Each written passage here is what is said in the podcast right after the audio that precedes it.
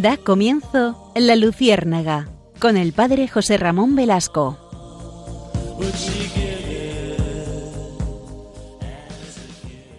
Corría el año 2020, el final de 2020 para ser más exacto, y me sorprendió una carta que escribió el cardenal Antonio Cañizares, que ustedes saben que es el arzobispo de Valencia, una carta el 30 de diciembre que eh, se titulaba Esperanza para el año 2021 sin lamentos de 2020. ¿Y por qué le traigo a colación esta carta que publicó en ese momento el cardenal Cañizares?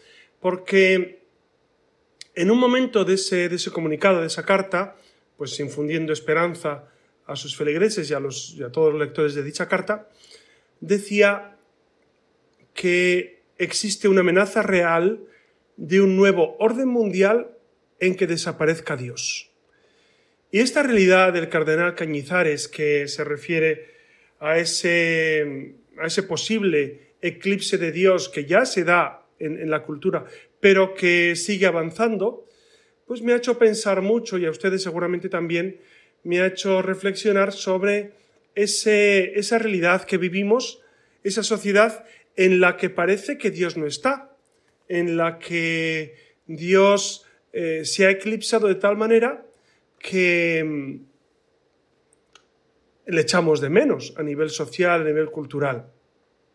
Y me sorprende que ante la Agenda 2030, de la cual vamos a hablar profusamente, pues algunos, incluso católicos, se, arrojen en brazos de esa agenda, de ese proyecto de nuevo orden mundial, en el cual eh, seguramente hay aspectos muy positivos, pero otros muy negativos.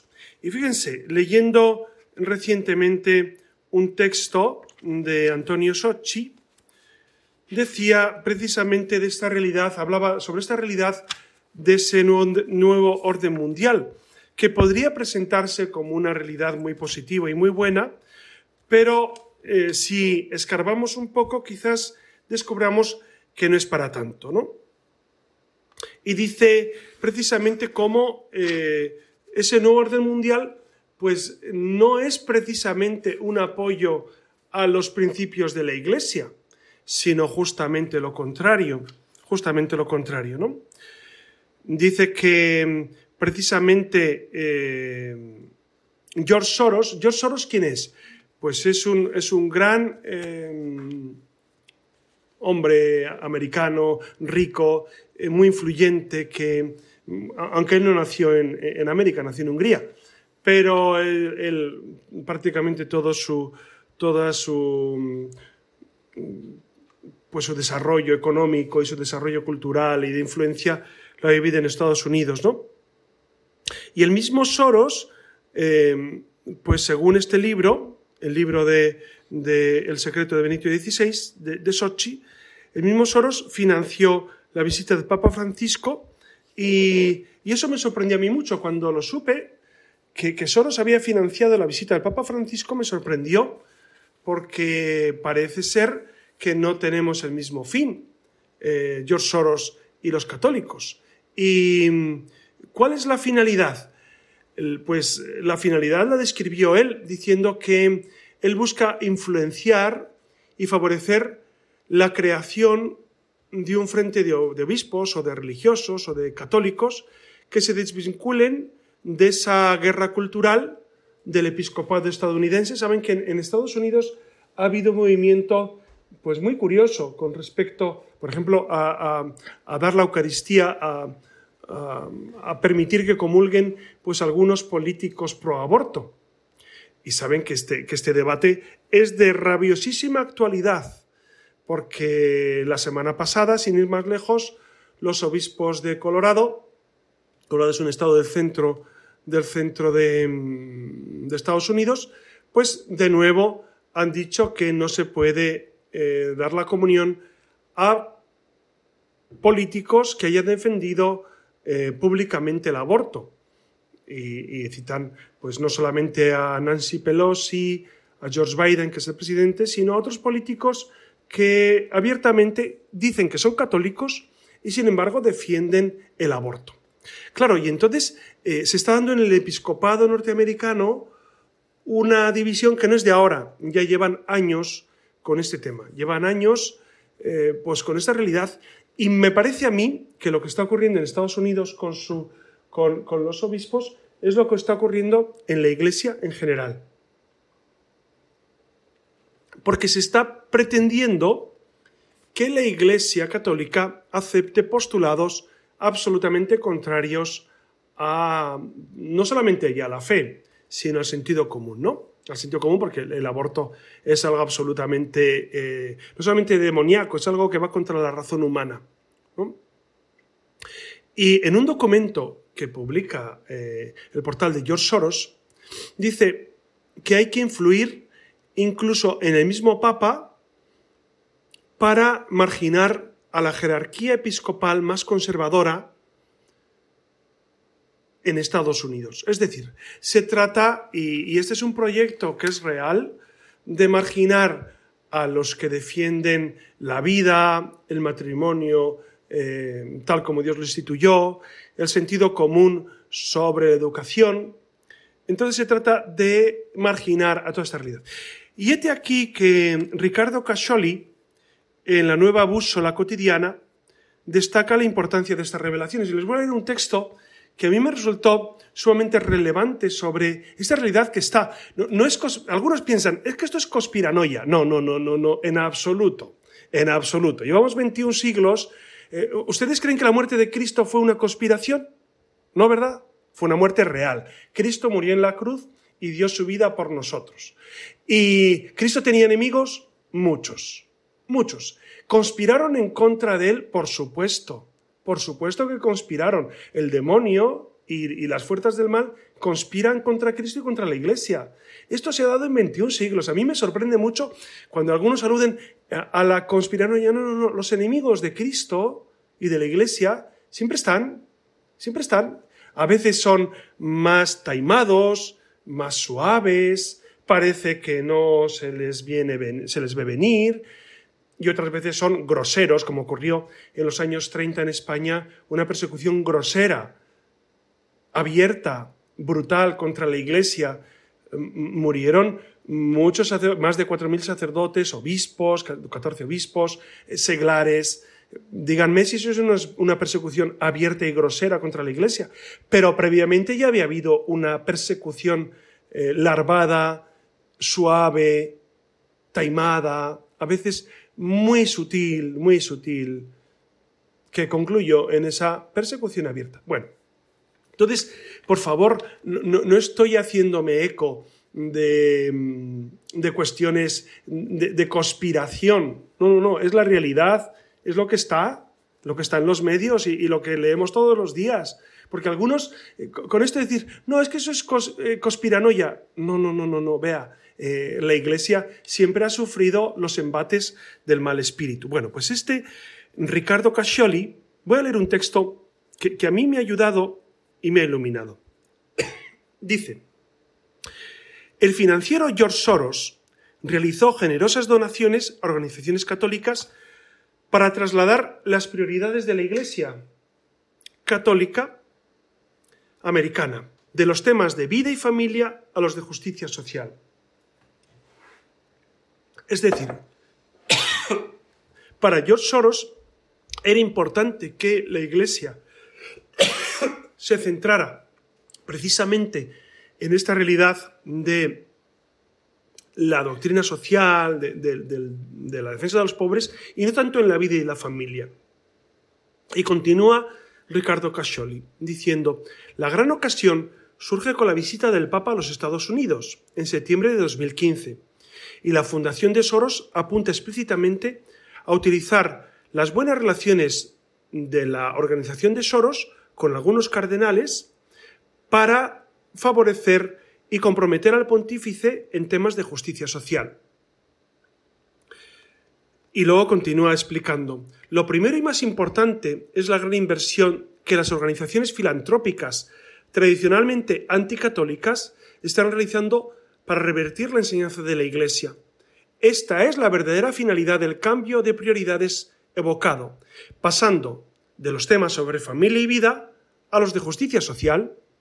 En estos oros se coloca en el surco de una tradición de decenios que ve como protagonistas a las principales fundaciones americanas de los Rockefeller, los Ford, los Kellogg, los Turner, etc. Es un proyecto de protestantización. ¿Y cuál es el motivo? El motivo es que la Iglesia Católica, que en las organizaciones internacionales tiene como objetivo fundamental defender la dignidad del hombre, es el único baluarte que se opone a la instauración de un nuevo orden mundial, cuya finalidad es la de reducir al hombre a un simple instrumento en manos del poder.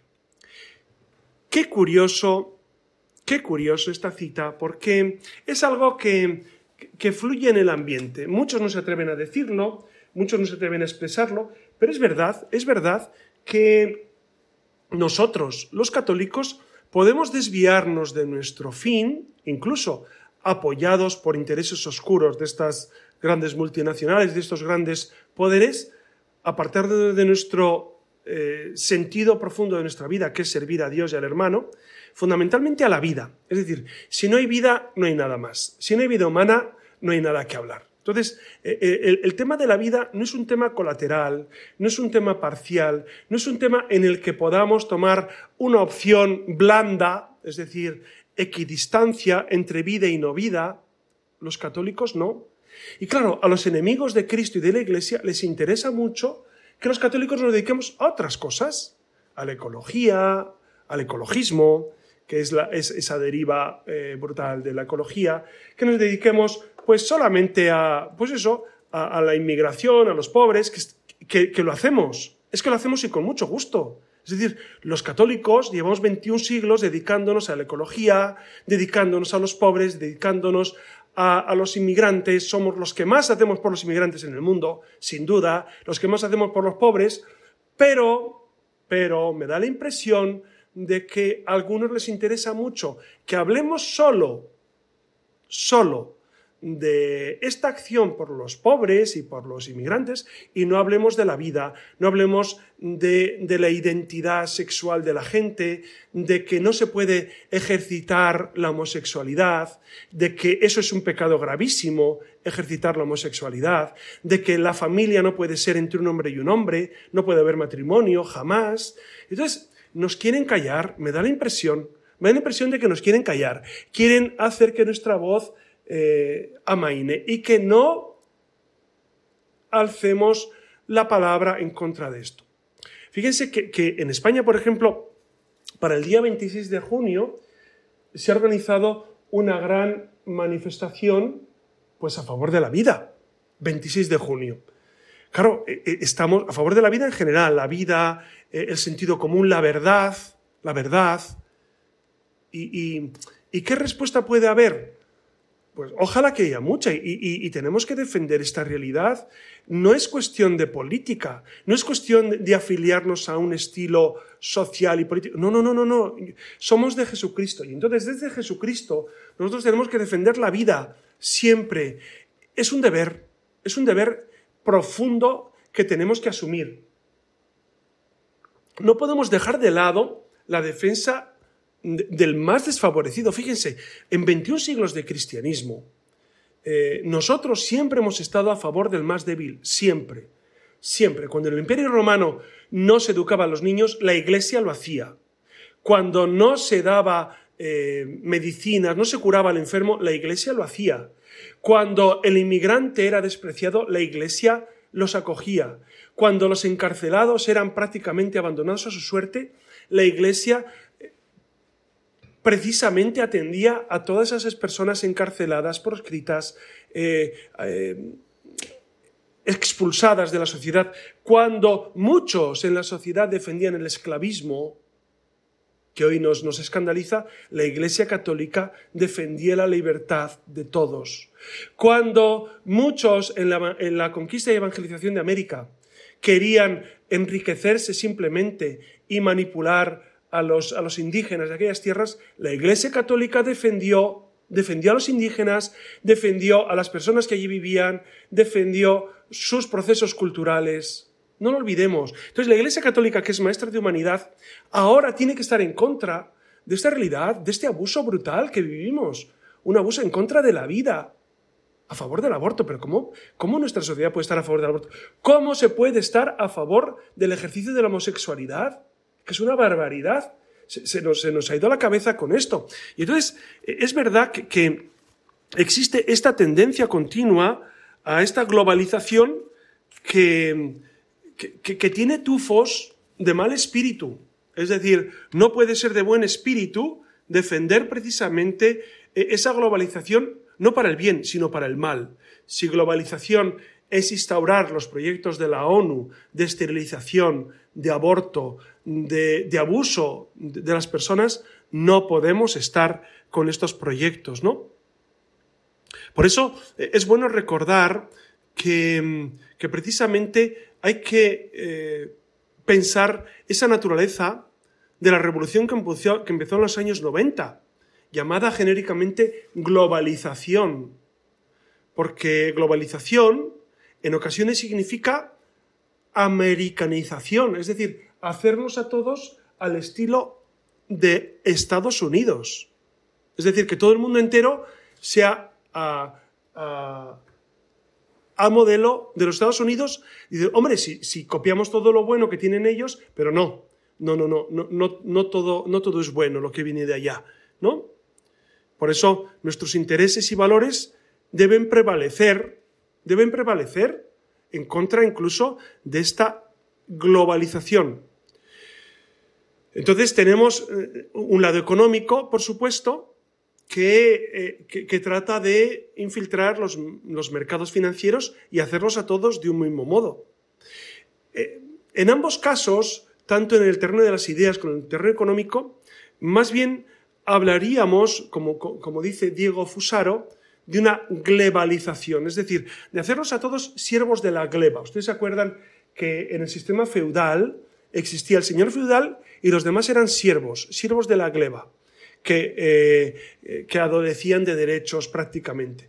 Pues me da la impresión de que con esta globalización se busca algo parecido, es decir, eh, lograr que todos entremos por el aro de los de los intereses de unos pocos poderosos y que los demás aceptemos eso como, como un dogma, como un mantra, como algo que no se puede discutir. Hoy en día, discutir estas cuestiones que yo les estoy comentando, hablar sobre el derecho a la vida, sobre el aborto como un crimen horrible, sobre el absurdo de los matrimonios homosexuales o la adopción de niños por, por homosexuales, que es una aberración, o hablar sobre el derecho a la educación, el derecho de los padres a elegirle el tipo de educación que quieran para sus hijos, que me parece lo más razonable del mundo. Pues esta realidad se está volviendo absolutamente revolucionaria. Entonces, hay muchos que no quieren escucharlo, no quieren eh, oírnos hablar de esto, quieren callarnos la voz, quieren que entremos por un estilo de vida contrario al Evangelio. Y no es posible, no podemos, tenemos que luchar. Los católicos tenemos que luchar, no solamente en la manifestación del 26 de junio, saliendo a las calles a favor de la vida, a favor de la familia, sino en el día a día, en nuestras familias. Yo sé que es complicado, pero, pero es necesario ofrecer por lo menos esa opción de que nosotros no estamos por la labor de aceptar un modo de vida contrario a Jesucristo, contrario absolutamente al Evangelio. Fíjense, además, esta semana estamos celebrando eh, la Semana del Corpus Christi, el día 16, jueves, celebraremos este gran día que, como saben, pues también lo, en, las diócesis, muchas diócesis se pasa al domingo, entonces el domingo 19, eh, eh, pues en muchas ciudades, muchos pueblos del mundo saldrá Cristo a las calles, es un gran testimonio de nuestra fe. Si les parece, eh, quisiera tener este, el intermedio musical de hoy, pues con una canción, con un tema que a mí siempre me suscita eh, gran amor a la Eucaristía y gran amor al Señor. Lo compuso Gonzalo Mazarrasa. Ustedes saben que Gonzalo Mazarrasa es un grandísimo eh, cantautor. Eh, actualmente creo que está en Madrid, en, una parroquia, y, es un hombre que ha hecho muchísimo bien con sus canciones, muchísimo bien. Es un hombre, no le conozco personalmente, pero, pero seguro que es un hombre de Dios por lo bien por lo bien que canta y que habla de Dios. ¿no? Entonces, eh, les voy a dejar con este tema que es eh, Me basta.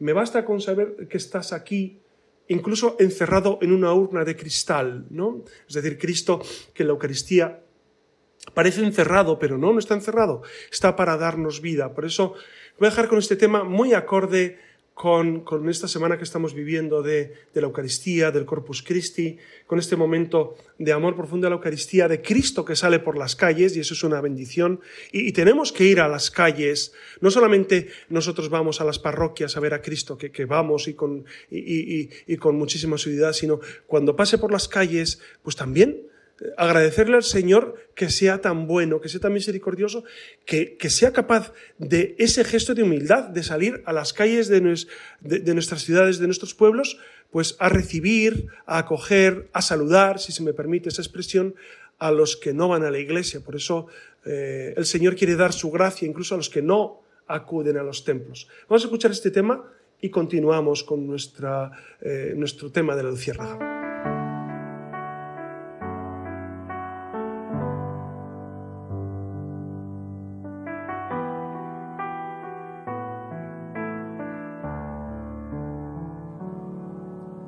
Me basta con saber que estás aquí,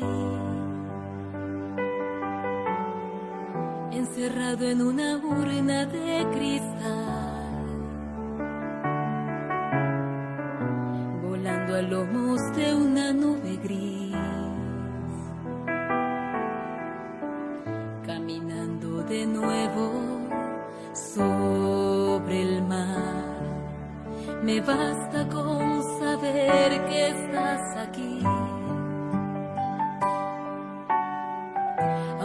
tardes un poco en regresar.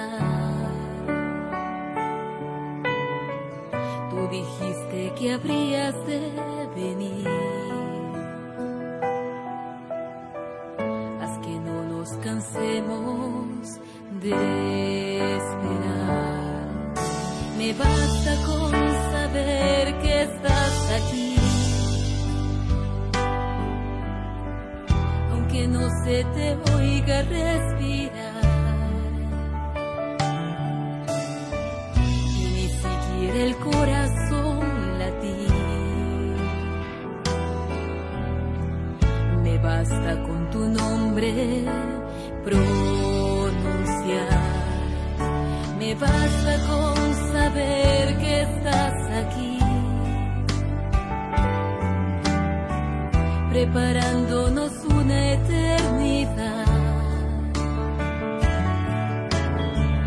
Aunque tengamos antes que morir,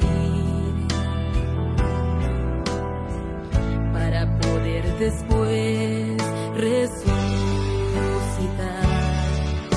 Me basta con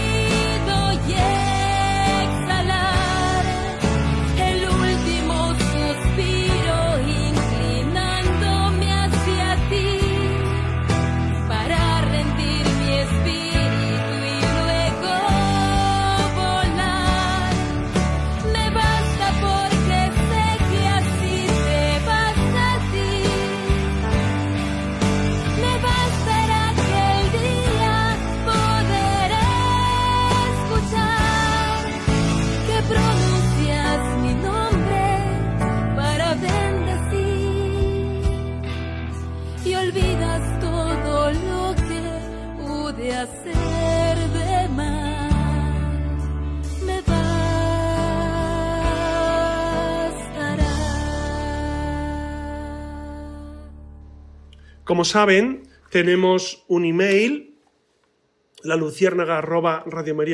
y ahí ustedes pueden comunicar pues todo lo que se les quieran, ¿no? Los, em, pues, em, las reflexiones sobre los temas, eh, las quejas, también se admiten quejas, por supuesto, se admiten em, sugerencias para el futuro, para temas. Bueno, yo quisiera ahora, siguiendo con esta línea que estamos expresando de ese nuevo orden mundial que parece que nos quieren imponer, incluso me ha sorprendido, me ha sorprendido eh, el tema de la Agenda 2030. Ustedes saben que, si no lo saben, se lo cuento. La Agenda 2030 es un proyecto de la Organización de las Naciones Unidas, de la ONU, para que los países pues se unifiquen en, proyectos, ¿no? Entonces, eh, quieren, quieren de alguna manera proponer un estilo de vida para el 2030. Ya lo han hecho en otras ocasiones.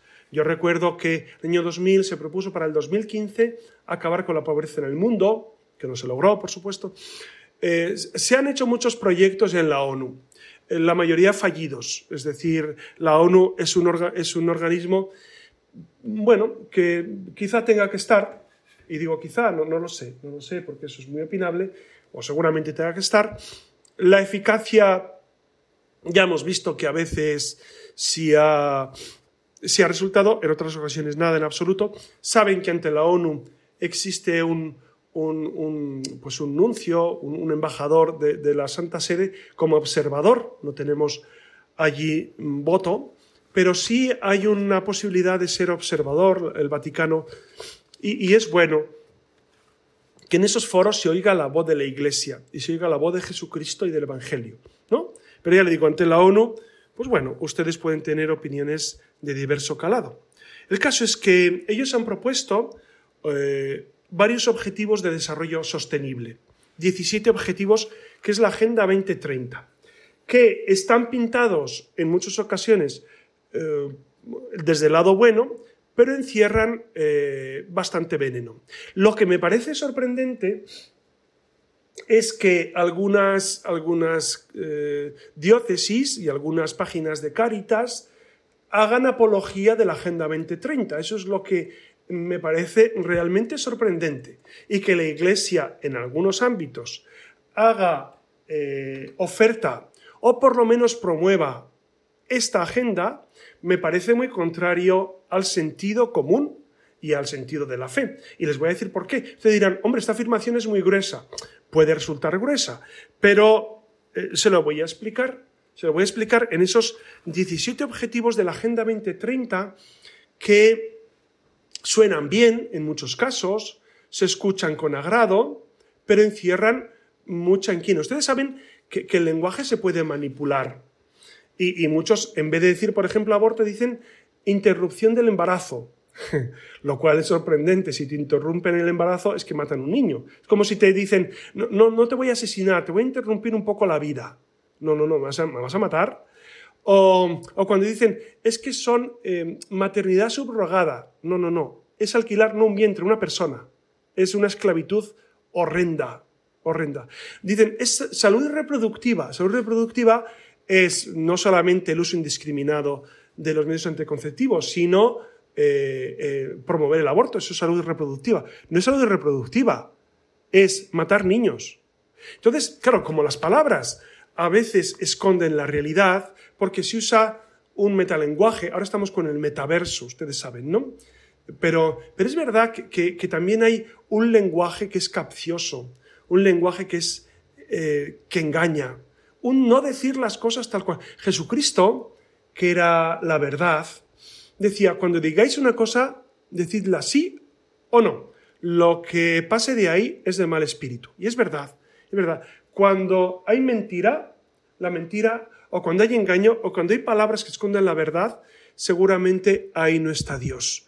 Por eso, si les parece, eh, me voy a basar en un libro de Carlos Astiz, que publica en, Libros Libres. Es un libro muy interesante que precisamente habla sobre el proyecto Soros y la alianza entre la izquierda y el gran capital. Es decir, al final, como ven, las izquierdas ya no tienen sentido económico, no han perdido, no defienden a los obreros en absoluto, como bien sabemos. Las izquierdas se han alineado con este nuevo modo de vivir, sobre todo se han alineado, alineado perdón, con eh, las políticas de género, las políticas de defensa de la supuesta igualdad, las, políticas a favor del aborto, las políticas a favor de la eutanasia, es decir, todo lo contrario a la moral católica. ¿Y a ustedes no les sorprende esto? ¿No, les huele a tufo del demonio? No, les, porque a mí me sorprende muchísimo que justo todas las políticas contrarias al Evangelio las defiendan estos. Estos que son, pues, eh, los grandes poderes internacionales, ¿no? Bueno, pues si les parece, les paso a detallar esos 17, 17 objetivos de desarrollo sostenible, repito, que son de la Agenda 2030. Ustedes seguramente han visto a bastantes políticos con, esa insignia, que es un círculo, un círculo en, en la solapa de varios colores. ¿no? Cada color son 17 colorines, significan un proyecto de esa Agenda 2030, un objetivo de desarrollo sostenible. Eh, vamos a detallarlos porque verán qué sorpresas nos vamos a llevar. Objetivo primero, fin de la pobreza en todas sus formas y en todas partes. Claro, esto suena muy bien, suena muy bien. Pero ¿cuál es la traducción? ¿Cuál es lo que hay de fondo? Pues lo que se busca es poner a toda la población en la asistencia social del gobierno. Claro, porque su gran proyecto es eh, no tendrás nada y serás feliz. Claro, esto me hace temblar. No tendrás nada y serás feliz.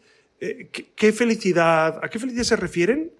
Y, si yo no tengo nada, ¿quién va a tener las cosas? ¿Quién va a tener el poder? Unos pocos. Esto ya lo hemos vivido en, los sistemas comunistas. Entonces, eh, este de fin de pobreza en todas sus formas y en todas sus partes es sospechosamente débil como argumentación, ¿no? El segundo objetivo, el segundo objetivo es fin del hambre, logrando la seguridad alimentaria, una mejor nutrición y promover la agricultura sostenible. De entrada suena, bien, ¿verdad? Por eso, repito, que, incluso eh, eh, en algunas páginas de Caritas, incluso Caritas Internacional, se defiende la Agenda 2030, pero creo que no eh, hemos entrado a fondo en la letra pequeña, ¿no? Porque en este objetivo segundo, ¿cuál sería la traducción? pues de alguna manera, y siempre cito a Carlos Astiz, invadir todo el planeta con los transgénicos, las semillas patentadas por las transnacionales, las plantas modificadas genéricamente, etcétera, etcétera, con el gravísimo efecto que puede producir para el ecosistema. Objetivo tercero, asegurar una vida sana y el bienestar para todos en todas las edades. ¿Cuál sería la, letra pequeña de esto? Que, fíjense qué bonito, ¿no? Asegurar la vida sana. La letra pequeña, pues exigir vacunas para todos los niños, como ha pasado, como, está pasando con la vacuna del COVID, lo cual eh, no deja de sorprenderme. No sé a ustedes si les sorprenderá. A mí me ha sorprendido muchísimo lo que ha ocurrido con la vacunación del COVID, la obligatoriedad, la pérdida del sentido común que ha habido con la vacunación. Una cosa que, que me ha sorprendido, nunca había ocurrido algo semejante. ¿no? Entonces, em, e, esta llamada a programas masivos de medicación, de prevención, es muy sospechosa. Incluso esa salud reproductiva que anuncian e, es muy sospechoso, no es, no es de buen espíritu, evidentemente, por más que se anuncia como algo muy bueno. Objetivo cuarto, garantizar una educación de calidad, inclusiva y equitativa. Bueno, pues esto justamente es lo que nos está dando en los países. Justamente se está dando lo contrario. Lo vemos en España con una ideologización cada vez más influyente en la educación, una pero no solamente pasa en España, uno puede decir, hombre, España que a lo mejor tenemos un gobierno de un signo concreto. No, no, no, está pasando en el mundo. En el mundo está pasando que la educación se va ideologizando, se va politizando, los padres cada vez tienen menos derechos a, influir sobre la educación de sus hijos. Esto está ocurriendo no solamente en España, ¿eh? está ocurriendo en el mundo. Entonces, es sumamente sospechoso este, e, e, este proyecto de esa agenda globalista de la ONU. Objetivo quinto, lograr la igualdad de género y empoderar a las mujeres y a las niñas. Bueno, si esto supone que las leyes LGTBIQ que tenemos en España sean legales, me parece absolutamente irracional. Es decir, eh, tenemos una legislación que va contra derecho, contra derecho, por criminalizar a los varones por el hecho de ser varones, simplemente, ¿no? Entonces, con, esta, con este objetivo se quiere penalizar y marginar la heterosexualidad. Hoy en día ser heterosexual parece lo anormal, siendo eh, lo que realmente es no solamente lo que Dios propone, sino lo que el sentido común nos ofrece. ¿no? Por eso se propone la agenda LGTBI en todas partes. Y el objetivo real no es la igualdad, sino solo marginar y avergonzar a todos los que se exprese pues, con, con sus características masculina o femenina y ya está. ¿Cuál es el objetivo sexto? Asegurar la disponibilidad y gestión sostenible del agua e higiene para todos. ¿No? Claro. ¿Y, para esto qué hay que hacer? Pues según ellos, permitir a las corporaciones tomar el control de las reservas de agua del mundo. Saben ustedes que el problema del agua está siendo cada vez más acuciante y el futuro será de quien sepa controlar o pueda controlar el agua. Entonces, la Agenda 2030 va en este camino. Objetivo séptimo, garantizar el acceso a una energía asequible, fiable, sostenible y moderna para todos. Claro, esto es lo que estamos sufriendo ahora mismo en España y en Europa. Es decir, la energía carísima por ese, eh, por ese deseo de hacer esa energía supuestamente asequible, fiable, que es mentira. asequible no es y cada vez va a ser menos. Y entonces, eh, esto que propone la Agenda 2030 no solamente es mentira, es que es dañino para el ser humano. Objetivo octavo. Promover un crecimiento sostenido, inclusive y sostenible de la economía, del pleno empleo productivo y del trabajo decente para todos. Esto es mentira. Es decir, es decir, lo que están promoviendo es aniquilar las pequeñas empresas, lo estamos viendo en España y en Europa, cuanto más grabadas sean las pequeñas empresas les parece mejor, quieren hacer sistemas eh, estatalistas en las que el Estado dé una pequeña subvención, pues como fue el comunismo, pero llamado de otra manera. Entonces, están destruyendo eh, eh, esa libertad económica, esa propiedad privada, que es fundamental, la propiedad privada.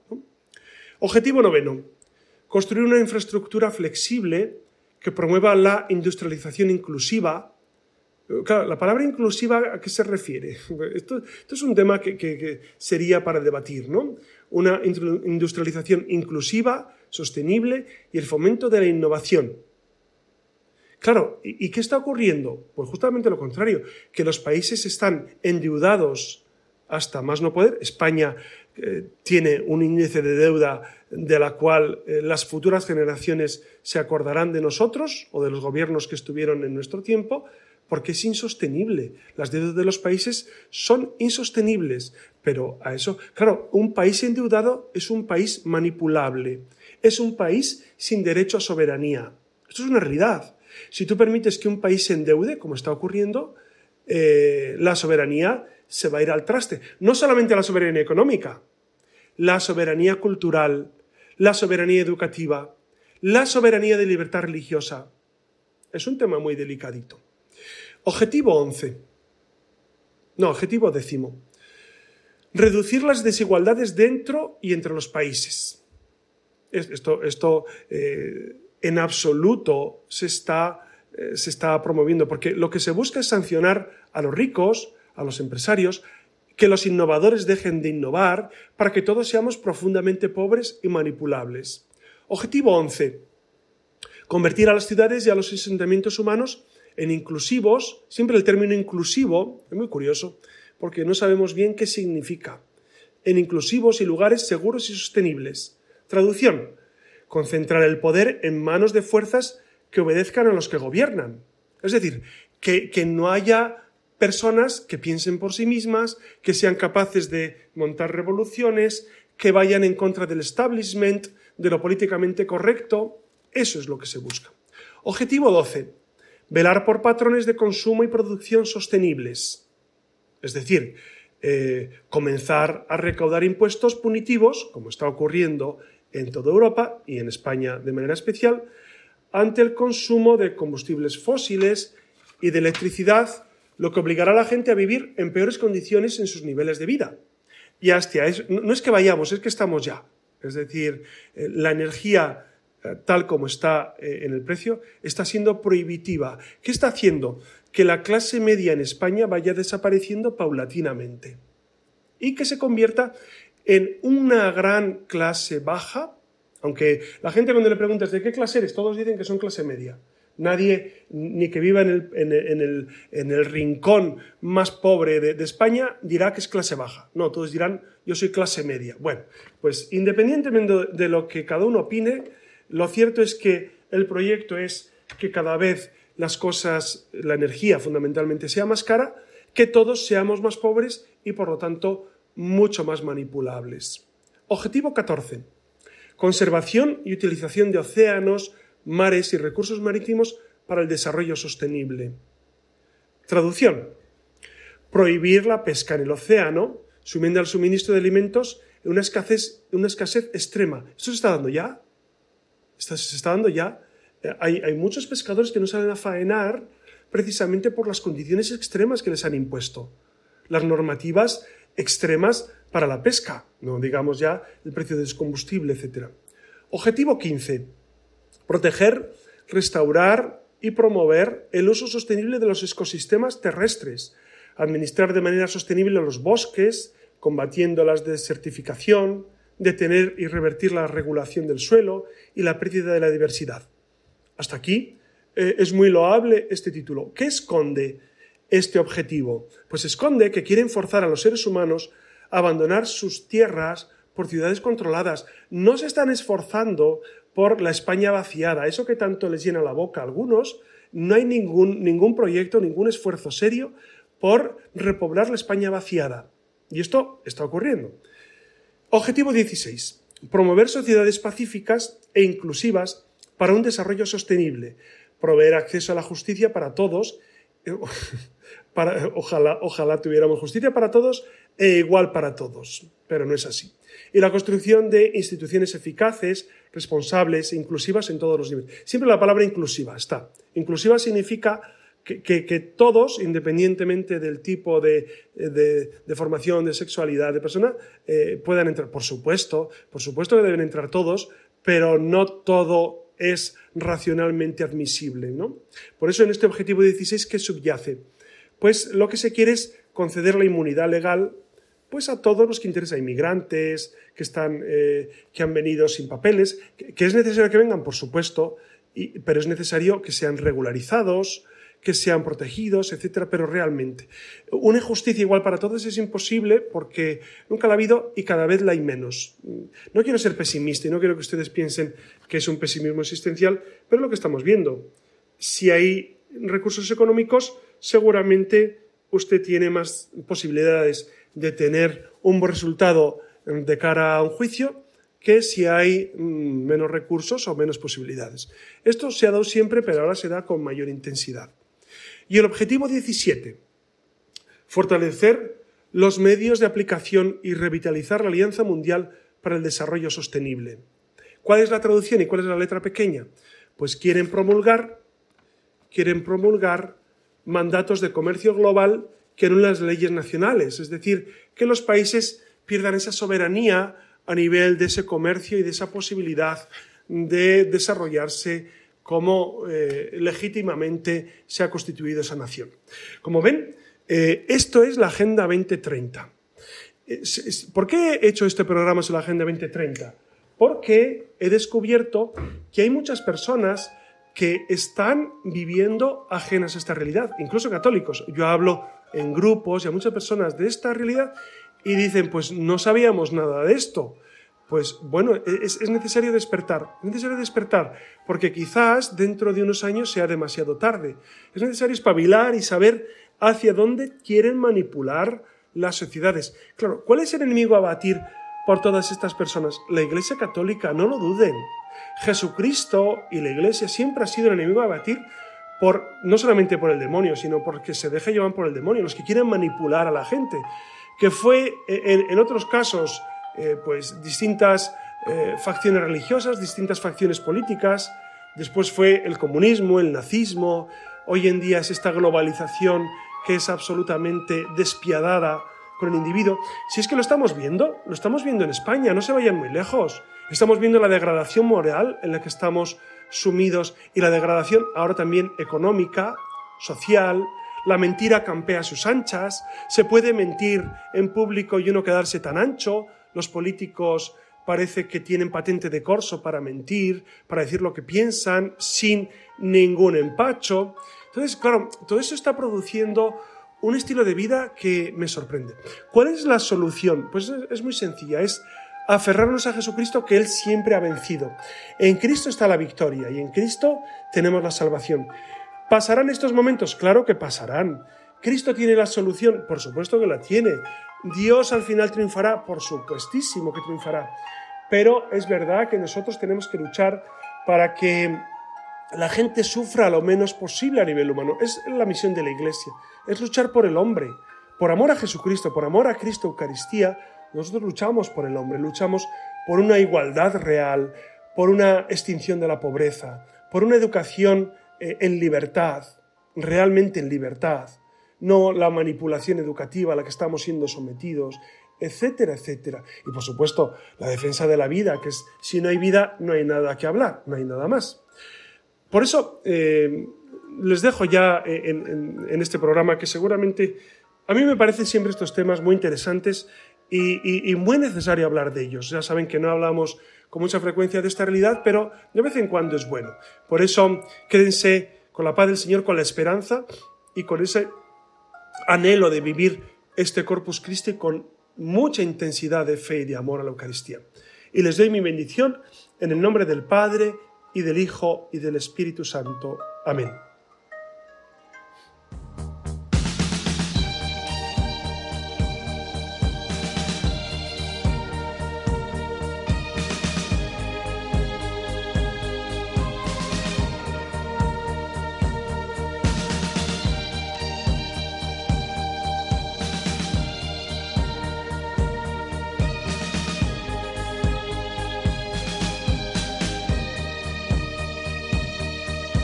Han escuchado en Radio María La Luciérnaga con el padre José Ramón Velasco.